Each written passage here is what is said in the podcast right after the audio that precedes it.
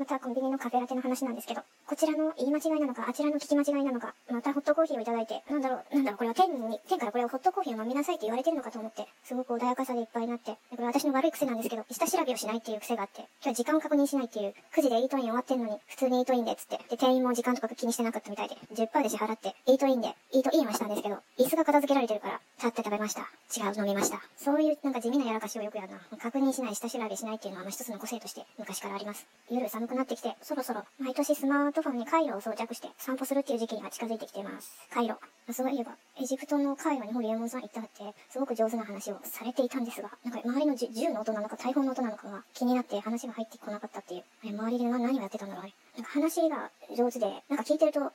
まるで野球のじゃ、野球の実況中継を聞いてるような、そんな気がしました。経済の話が、うん、めちゃくちゃ疎いんですけど、孫さんの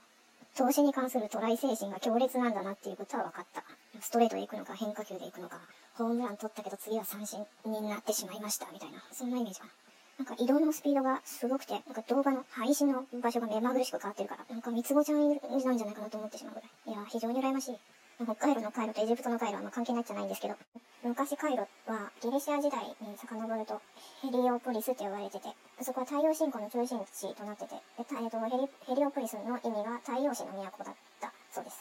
で、その後キリスト教が介入してきて衰退しちゃって、紀元後7世紀半ばにイスラム教徒が侵入してきて、名前がアルーフスタートに変わって、でそれの意味はテントだそうです、テント。ここにあの深い意味は感じないんですけど、普通にこうなんか外に貼るあのテント。で、その後もいくつか変わってて、9世紀に入ってからカイロに変わった。そこからずっとカイロ。えー、カイロの語源はアラビア語のアルカーヘラ。で、その意味には勝利者とか勝利の都とか、あと火星の意味があるそうです。火星。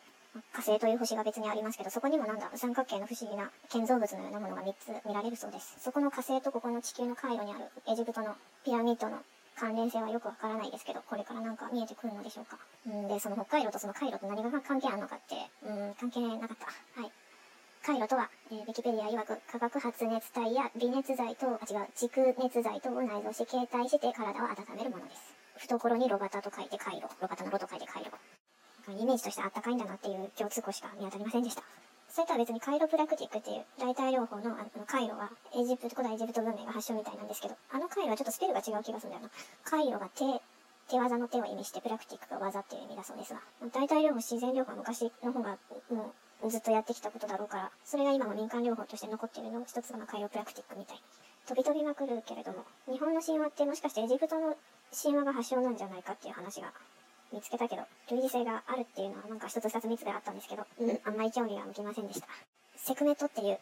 エジプト神話最強の破壊女神がおって、人類を抹殺しようとして他の神々を震え上がらせたほどの女神さんだったらしいんですけど、この人の頭上に丸いも真っ赤なものがあって、それが灼熱の太陽を表してて、それが日本の国旗とどう関係があるのかっていうのはさっぱりわかりませんが、えー、昼の世界の象徴であり、えー、っと、火のような息を吐いて、人々に伝染病のような風を振りまく死神としての役目を担ってた。ただ家庭に入ると、いいお母さんに切り替わって、名前をバステトっていう名前に変わるそうなんですけど、一旦が、一旦ガチ切れさせるとセクメトに変わって、人類を圧倒的に抹殺しちゃうっていう。で、彼女が流さした血がエジプトの色に染まったっていう、そういう神話、そういう説。